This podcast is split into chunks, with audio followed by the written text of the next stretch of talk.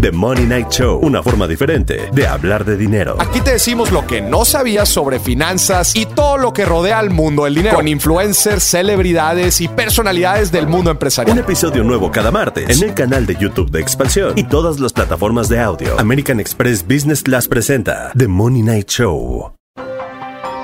Grupo Expansión. El próximo 5 de junio, los ciudadanos de seis estados del país irán a las urnas para elegir a su gobernador. Se trata de Durango, Tlaxcala, Tamaulipas, Oaxaca, Hidalgo y Quintana Roo, seis entidades en donde la disputa por el poder se da entre dos, Morena y la alianza formada por el PRI, PAN y PRD. De acuerdo con las últimas encuestas, Morena podría ganar cuatro de estos estados y con ello incrementar a 21 las entidades en donde es gobierno. Pero, ¿cuál es el balance que nos dejan estas campañas? ¿Quiénes son algunos de los candidatos que se disputan el cargo? ¿Qué impacto tendrán los resultados rumbo a la elección presidencial? De esto vamos a platicar hoy en Política y otros datos. Política. Política. Y otros datos. Un podcast de Grupo Expansión. Política y otros datos. Buen jueves, bienvenidos a Política y otros datos. Soy María Ibarra, editora política de Expansión. Hoy es 26 de mayo del 2022. Muchas gracias por estar con nosotros en este nuevo episodio. Viri Ríos y Carlos Bravo Regidor. Buen jueves, ¿cómo están? Hola, ¿qué tal? Un gusto estar por aquí como cada jueves. ¿Cómo están? Feliz jueves de Política y otros datos. No olviden puntear, rankear este podcast en cualquiera que sea la plataforma que lo estén escuchando para que así podamos llegar a nuevos oídos.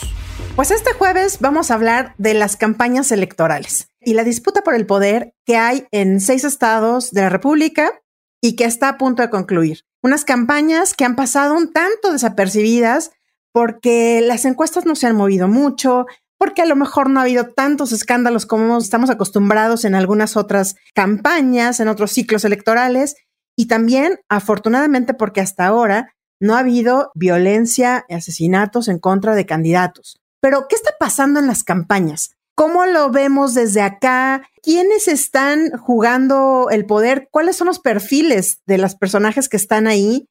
Y sobre todo, desde el ámbito nacional, Viri, ¿cómo ves estas campañas? ¿Qué va a pasar? A ver, son 15 millones de personas las que van a salir a votar el domingo y según los resultados que tenemos, Morena pudiera quedarse con 21 estados al final de esta jornada electoral del 5 de junio. ¿Esto qué nos representa?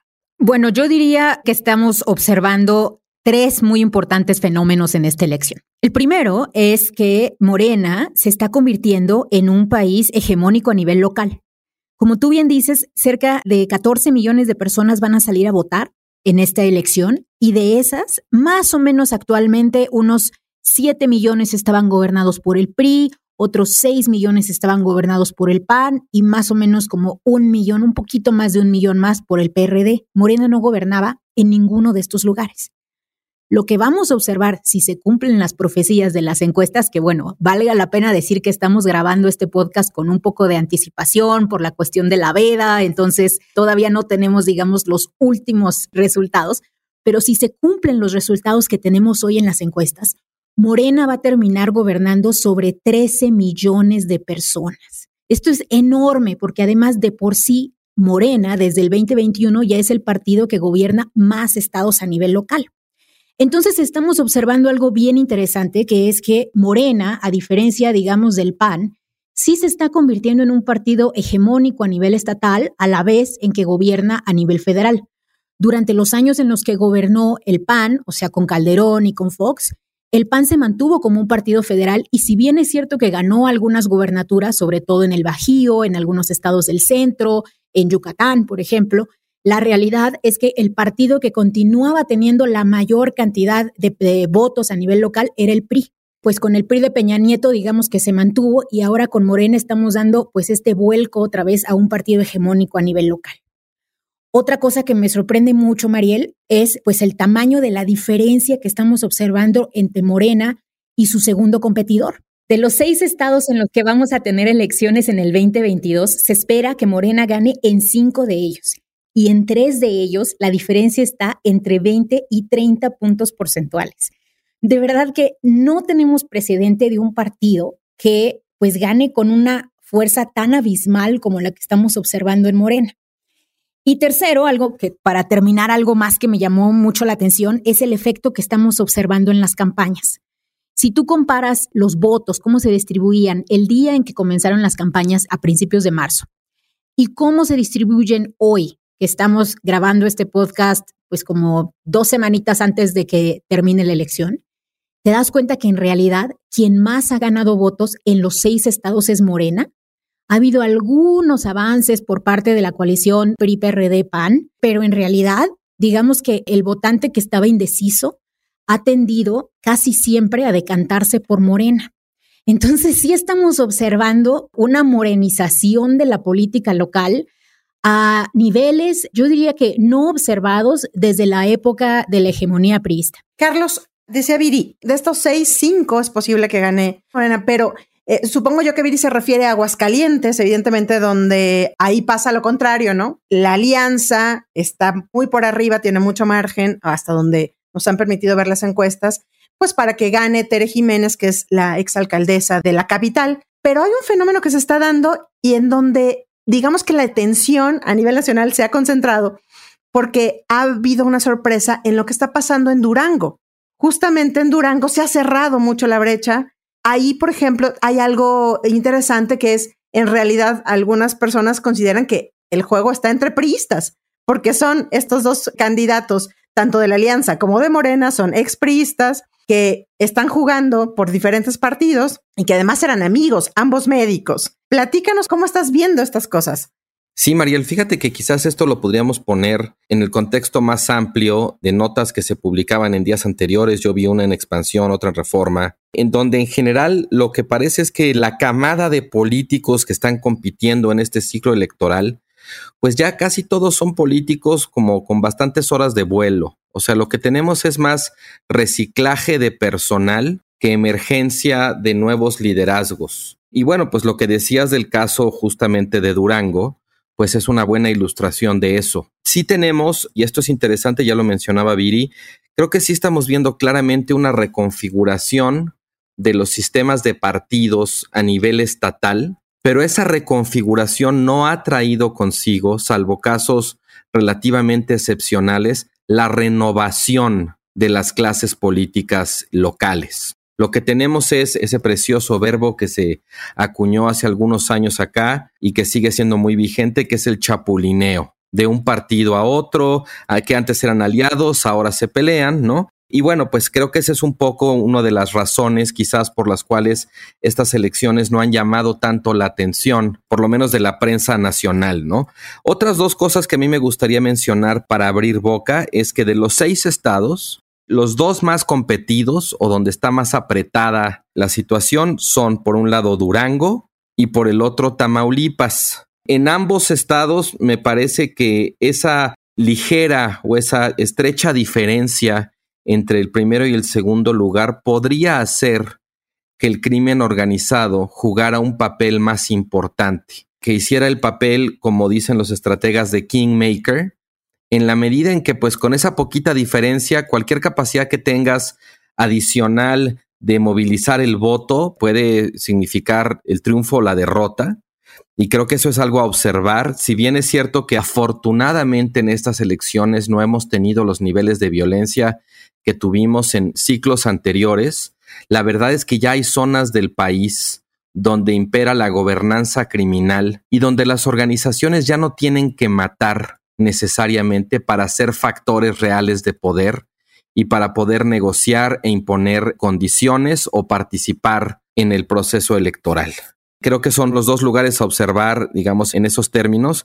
Y la última cosa que quería decir también es, fíjate, de los seis estados que están en disputa, Aguascalientes, Durango, Hidalgo, Oaxaca, Quintana Roo y Tamaulipas, en ninguno gobierna Morena. En tres gobierna el PAN, en Aguascalientes, en Durango, en Tamaulipas, en dos gobierna el PRI. Creo que es interesante el caso de Hidalgo en particular, porque es uno de los pocos bastiones que le queda al PRI junto con el Estado de México y Coahuila. Y en ese sentido, esta emergencia o este surgimiento de Morena como un nuevo partido hegemónico a nivel local, creo que se ha construido sobre todo a partir de la caída, si no es que del colapso de los PRIs locales. Por supuesto que también del PAN, pero creo que en la balanza al final, la mayor parte del crecimiento de Morena, de esa reconfiguración del sistema de partidos, que no necesariamente significa, insisto, una reconfiguración de la clase política, porque en buena medida siguen siendo los mismos, ha ocurrido sobre todo a costa del PRI. Sí, Carlos, esto que dices tú es bastante sintomático, ¿no? Esto de que posiblemente cuando termine esta elección solamente queden dos estados gobernados por el PRI. Este PRI hegemónico, como ya decíamos, ahora se está volviendo morena, ¿no? En donde tenía también veintitantos estados y que bueno, que lo veamos solamente con dos bastiones en donde también va a haber, hasta donde sabemos, pues una lucha grande, ¿no? Por esos estados y en donde no sabemos cómo vaya a configurarse el mapa político electoral antes del 2024, que es la gran elección. ¿Tú cómo estás viendo esto, Viri? ¿Cómo lo ves a nivel de fuerzas? ¿Qué importancia tiene esta elección para la visión a futuro del 2024? Bueno, yo creo que algo que se está poniendo a prueba en esta elección es nuevamente si va o no a jalar la alianza PAN-PRI-PRD. Recordaremos que en el año pasado hubo elecciones en 15 distintos estados. Y de esos, en todos los estados en los cuales hubo alianza PAN, PRI, PRD, en absolutamente todos perdieron. Los únicos, de hecho, que ganó la oposición fueron en los cuales el PAN no se alió con el PRI. De hecho, en esa época yo escribí una columna que yo creo que le dio mucha roña a Marco Cortés porque como que hasta me contestó tantito en Twitter, pero en donde yo decía, oigan, el PAN por sí solo podría ser una oposición digna pero cuando ya se une con el PRI, lo que había mostrado, de acuerdo a mi análisis, la elección del 2021, es que simplemente perdía toda credibilidad y ya no ganaba. En esta elección, en la elección del 2022, tenemos seis estados en los cuales hay contienda. De esos, aparentemente en cinco va ganando Morena. En cuatro de estos estados hay alianza PAN-PRI-PRD y solamente en un estado la alianza PAN-PRI-PRD va ganando. Esto quiere decir que en los últimos dos años la alianza PAN-PRI-PRD se ha presentado en múltiples contiendas a nivel estatal junta y todo indica, aparentemente hasta ahorita, que solamente va a haber ganado en un estado, en Aguascalientes, en el cual ya gobernaba. Porque, bueno, gobernaba, digamos que a través del PAN, porque Aguascalientes siempre ha sido pues un estado muy panista, ¿no? Entonces, pues no le veo, creo que pues mucha fe, no me da mucha fe, no me da mucha esperanza la alianza PAN-PRI-PRD y no sé cómo se vaya a poner el próximo año, en el cual vamos a tener elecciones en el Estado de México, un estado típicamente priista, como bien decía Carlos, y no sé si ahí pues se va a armar una alianza o no, pero creo que lo que estamos viendo es que la alianza tripartita no está dando tan buenos resultados como se hubiera esperado. Pues vamos a ver cómo quedan, Bill, porque en Durango se ha estado cerrando. Ya decía yo que es una contienda en realidad entre priistas, pero bueno, formalmente, digo, por ese asunto de lo del cambio y todo, pues realmente ni uno ni otro puede ofrecer mayor cambio. Pero bueno, finalmente, digamos, en lo formal, en las alianzas, van pegadones, van cerradones. Creo que es la, la, elección que se ha puesto como más sabrosona en el sentido de que se ha cerrado a lo largo de la contienda. Y ya decía Carlos que tampoco hay que despegar los ojos de lo que suceda en Tamaulipas, porque también puede haber ahí. Si es de que ya veremos cómo quedaron los números el próximo 5 de junio.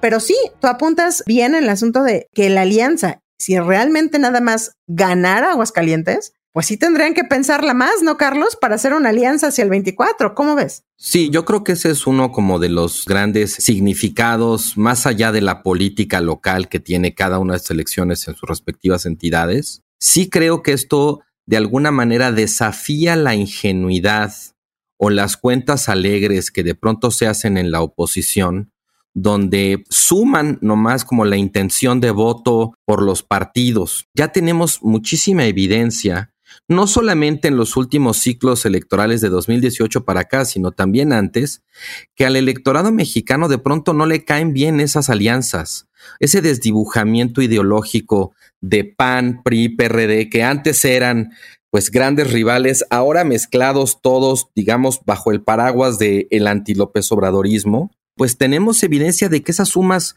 no necesariamente suman, a veces restan y dos, que el electorado no las ve con buenos ojos. También hubo una encuesta de reforma de hace unas semanas donde la mayoría de la gente decía yo no votaría por un candidato que sea como el candidato de las oposiciones, ¿no?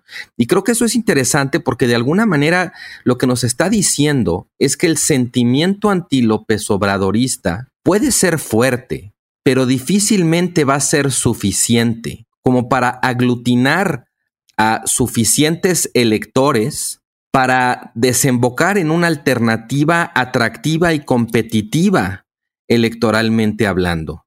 O sea, aquí esta cuestión de échale todo a la olla para que se haga más espesa y así somos más fuertes, no está funcionando así. El electorado aparentemente ve con malos ojos esa suerte como de promiscuidad partidista. Y no solo eso, sino que además, y con esto termino, se ha hablado mucho sobre movimiento ciudadano y su papel de alguna manera como fiel de la balanza, si se suma a la alianza o si corre solo. Y desde la oposición de alguna manera se ha hecho el cálculo de que si Movimiento Ciudadano se sumara a la alianza, automáticamente toda la intención de voto por Movimiento Ciudadano se iría para allá yo me pregunto hasta dónde lo que está haciendo Movimiento Ciudadano no es rascarle votos a Morena. Y si se suma la alianza, a lo mejor esos votos no acompañan, sino se van a Morena. O sea, ese tipo de sumas y restas no son tan fáciles, ¿sí? Porque los electores no necesariamente van a obedecer la señal que mandan las élites cuando necesitan aliarse si algo nos enseña la historia electoral de México durante los últimos 20, 30 años, es que el electorado es complejo. Es un electorado además que castiga mucho, con muy poca paciencia. Y en esa medida me parece que no podemos hacer como estos grandes supuestos o hacer como asumir heroicamente que todas las sumas de veras van a sumar. Yo creo que hay muchas sumas aquí que restan. Faltaría ver el factor ya del día de la elección. ¿A qué me refiero con esto? La operación política y electoral que hacen los gobernadores, que siempre la hacen o no la hacen, ¿no? ¿Cómo van a jugar, digamos, los gobernadores? La otra es las propias divisiones que hay en Morena. Morena no llegó contento a esta elección. La base de Morena no en todos los estados están contentos con quién los está representando en la boleta electoral. Y eso vamos a ver cómo juega y cómo es un factor, pues igual, lo mismo, para la movilización, para meterle galleta, como decía Carlos, ¿no? Echémosle, echémosle el día de la elección. ¿Y cómo juega esto en los números? Ahora sí que el día de la jornada electoral, porque al menos, por ejemplo, hablamos del caso de Durango. Justamente el caso de Durango fue uno en donde los morenistas estaban muy descontentos porque la actual candidata Marina Vitela no fue la elegida en las encuestas. Pero, pues ya saben, por un asunto también ahí de género para poner a otras piezas en otras elecciones, pues tuvieron que hacer los movimientos y se quedaron un tanto descontentos. Lo mismo pasó en Oaxaca con Salomón Jara y en otras en donde ha habido un factor de desunión ahí de los morenistas. Híjole, tenemos tantas cosas que decir y ya se nos va a acabar el tiempo, pero voy a decir solo dos. La primera, inspirada por lo que acaba de decir Carlos, es que, digamos que en la narrativa electoral está el problema de que Movimiento Ciudadano se está viendo pues como el partido bisagra, el partido que no se está aliando con la oposición, que está siendo un traidor incluso porque le está haciendo pues el caldo grande a Morena porque está permitiendo que gane. Pero no solamente las alianzas no son atractivas, sino que además en los pocos lugares, los pocos ejercicios en los que hemos visto movimiento ciudadano declinar en favor de la oposición, como recordarán, sucedió parcialmente en el estado de Sonora el año pasado, cuando Bors, el candidato de Movimiento Ciudadano, se dio cuenta de que no iba a ganar y entonces declinó en favor de quien se suponía que eh, hubiera tenido mayor posibilidad de ganar en esa época, que sería el candidato del PRI, Ernesto Gándara. Y lo que se observó después de su declinación, que bueno, Movimiento Ciudadano dijo que ellos no, apoyaban esa declinación, que era solamente Borsa hablando por sí mismo, etcétera. Pero bueno, lo que se observó después de esa declinación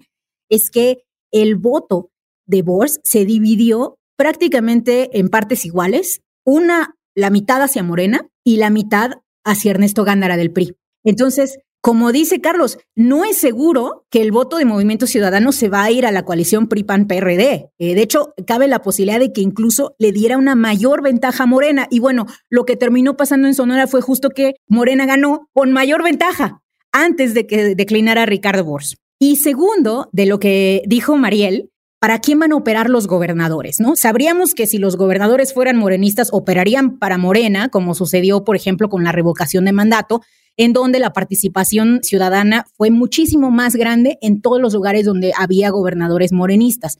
Pero ahora, como mencionaba Carlos, no hay un solo estado en donde tengamos un gobernador morenista. Y lo que aparentemente estamos observando es que muchos de los gobernadores están operando por Morena, o al menos esos son los rumores que están sucediendo en casos como Carlos Joaquín en Quintana Roo, Murat en Oaxaca o Fayat en Hidalgo.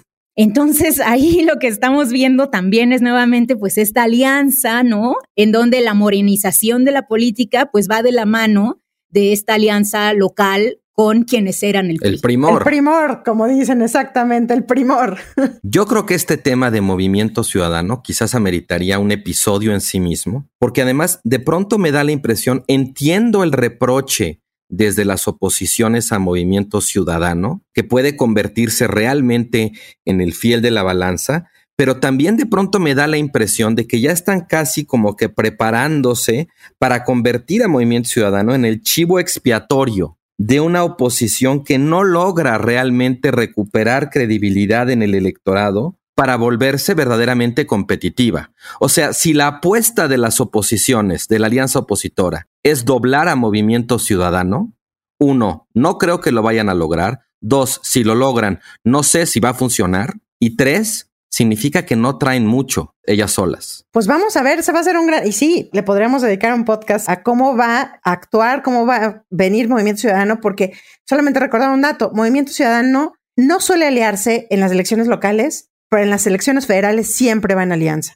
Entonces, vamos a ver ahora sí que con quién juega Movimiento Ciudadano y qué está preparando rumbo al 2024. Pero antes de irnos, a mí me gustaría nada más tocar el tema de los presidenciables, porque parece ser que los presidenciables, las corcholatas de Morena, justamente encontraron en estas campañas pues la forma de subirse, ¿no? Sea, apoyar evidentemente al candidato, pero también hacer lo propio por ellos, ¿no? Oigan, yo la verdad sí estoy muy molesta, sí me, sí me molesta mucho que elijamos a estas personas para gobernarnos, o sea, estamos hablando de el secretario de Relaciones Exteriores y de pues el estado de la Ciudad de México, que es el más importante de este país en términos de Producto Interno Bruto, y que las cabezas de estas entidades gubernamentales pues anden de pachanga, ¿no? Y ya nos dijo, Claudia nos dice, no, bueno, que me descuenten el día. A ver, no, pero así no se gobierna. Tú no, o sea, gobernar no es como, pues, que pues un día no me serés y ya no pase nada, o que un día no llegues a la construcción y no pase nada, ¿no? O que un día pues faltes al trabajo. Gobernar es un trabajo de más de tiempo completo.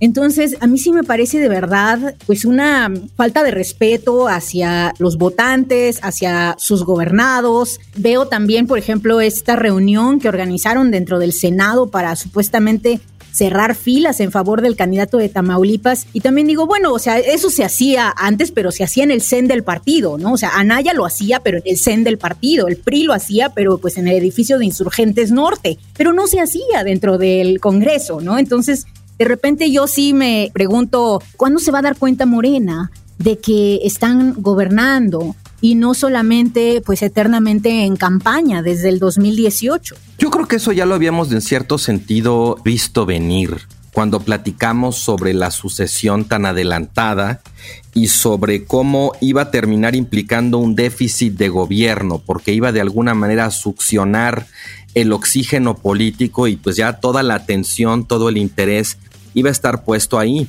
Creo que otra razón por la cual esto ocurre es porque el electorado no le cobra en las encuestas a los morenistas que estén haciendo esto. Porque ahorita que estamos diciendo es de como, sí, ya estamos viendo a los aspirantes y todo, es puro morena, ¿eh? ¿Dónde están los aspirantes de otros partidos subiéndose a las... Porque no tienen aspirantes, no tienen impresión, ¿no? impresión. No tienen, Podríamos estar viendo, por ejemplo, a Luis Donaldo Colosio, que es el candidato, el, el aspirante de oposición que mejor encuesta, tratándose de subir a las campañas y no lo está haciendo. Para mí allí hay una señal, ¿eh? Para mí, para mí lo que eso significa es que el compromiso de Luis Donaldo Colosio con Movimiento Ciudadano quizás no es tan fuerte como el compromiso de Claudia Sheinbaum, de Marcelo Ebrard o de Adán Augusto López con Morena, ¿eh? Porque este juego que juegan ellos solitos, las corcholatas, pues sí, se estarán dando hasta por debajo de la lengua entre ellos. Pero lo que hace es fortalecer a Morena. La contienda es entre ellos. Pareciera casi como generar la impresión de que cuando se defina la candidatura de Morena, se definirá la elección presidencial. Y los partidos de oposición no están haciendo nada, no están tratando de replicarlo. Esa es la lectura que se tiene ahorita, Carlos, justo esa que cuando se decida quién de estos tres es el elegido, porque así será, quién es el elegido, se estará eligiendo ya, se acabó la elección. Exactamente, se acabó la elección. o sea, la oposición ahí está llevándolas de perder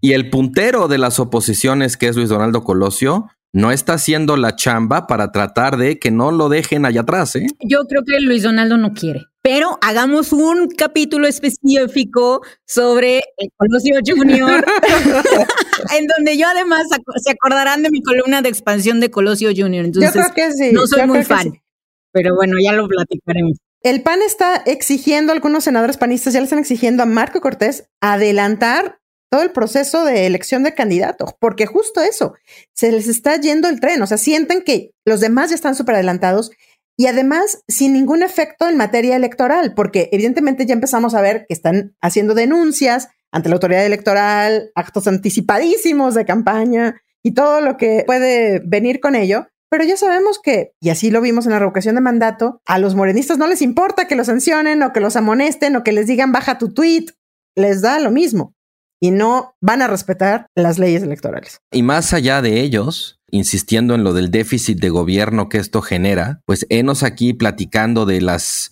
especulaciones o la intención de voto y tanto, ¿no? Y hay otras cifras dramáticas de déficit de gobierno, por ejemplo, que rebasamos los 100 mil desaparecidos, que parece que eso no figura, no, no tiene ninguna relevancia electoral. Ya lo decíamos, ya lo decíamos. Miren, ya nos comprometimos para hacer no sé cuántos temas en los podcasts, ¿eh? Ya quedó aquí asentado, porque creo que otra de las cosas va a ser perfectamente, ok, ahora Morena, si es que queda como hemos venido platicando, 21 estados, ¿y cuáles son los resultados en seguridad, Carlos? Porque ahora sí, ya son gobierno, ya es gobierno federal, ya son gobierno estatal. El presidente ha puesto a varios de los secretarios de seguridad pública. Es hora de ver cómo marcha la seguridad en cada uno de los estados, ¿no?